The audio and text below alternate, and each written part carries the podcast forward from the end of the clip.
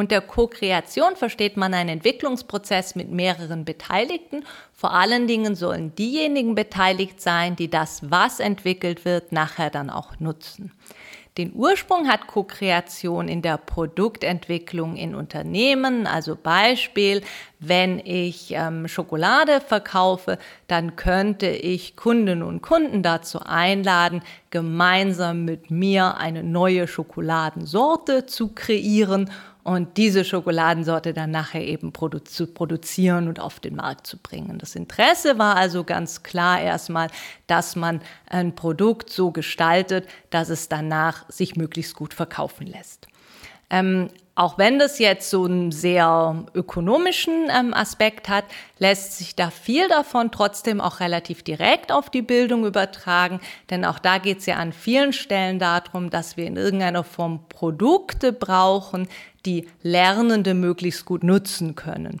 Also beispielsweise gesucht könnte sein eine App zum Vokabellernen.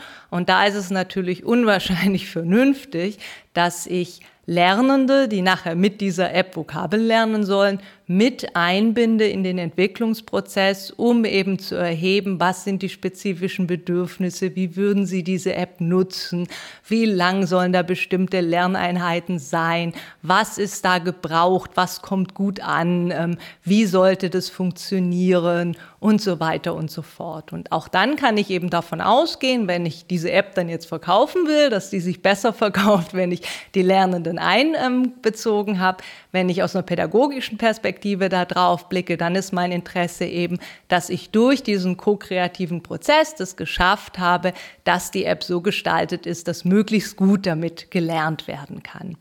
Man kann Co-Kreation auch dann übertragen, dass es nicht nur so ein klassisches Produkt ist, sondern ich kann Co-Kreation zum Beispiel auch verwenden, wenn ich sowas machen will, dass ich eine Fortbildung entwickeln will, wo es darum geht, Bildung für nachhaltige Entwicklung im Geschichtsunterricht umzusetzen.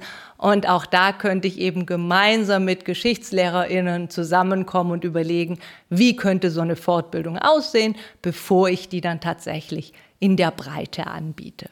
Also kurz zusammengefasst kann man Co-Kreation wahrscheinlich am besten als Kollaboration verstehen, also Zusammenarbeit mit gemeinsamer Verantwortung, die eben auf eine kreative Produktentwicklung zielt. Und wie es oft bei kreativen Prozessen ist, gilt eben auch hier, dass es umso besser funktionieren wird, je vielfältiger die Perspektiven der Beteiligten sind.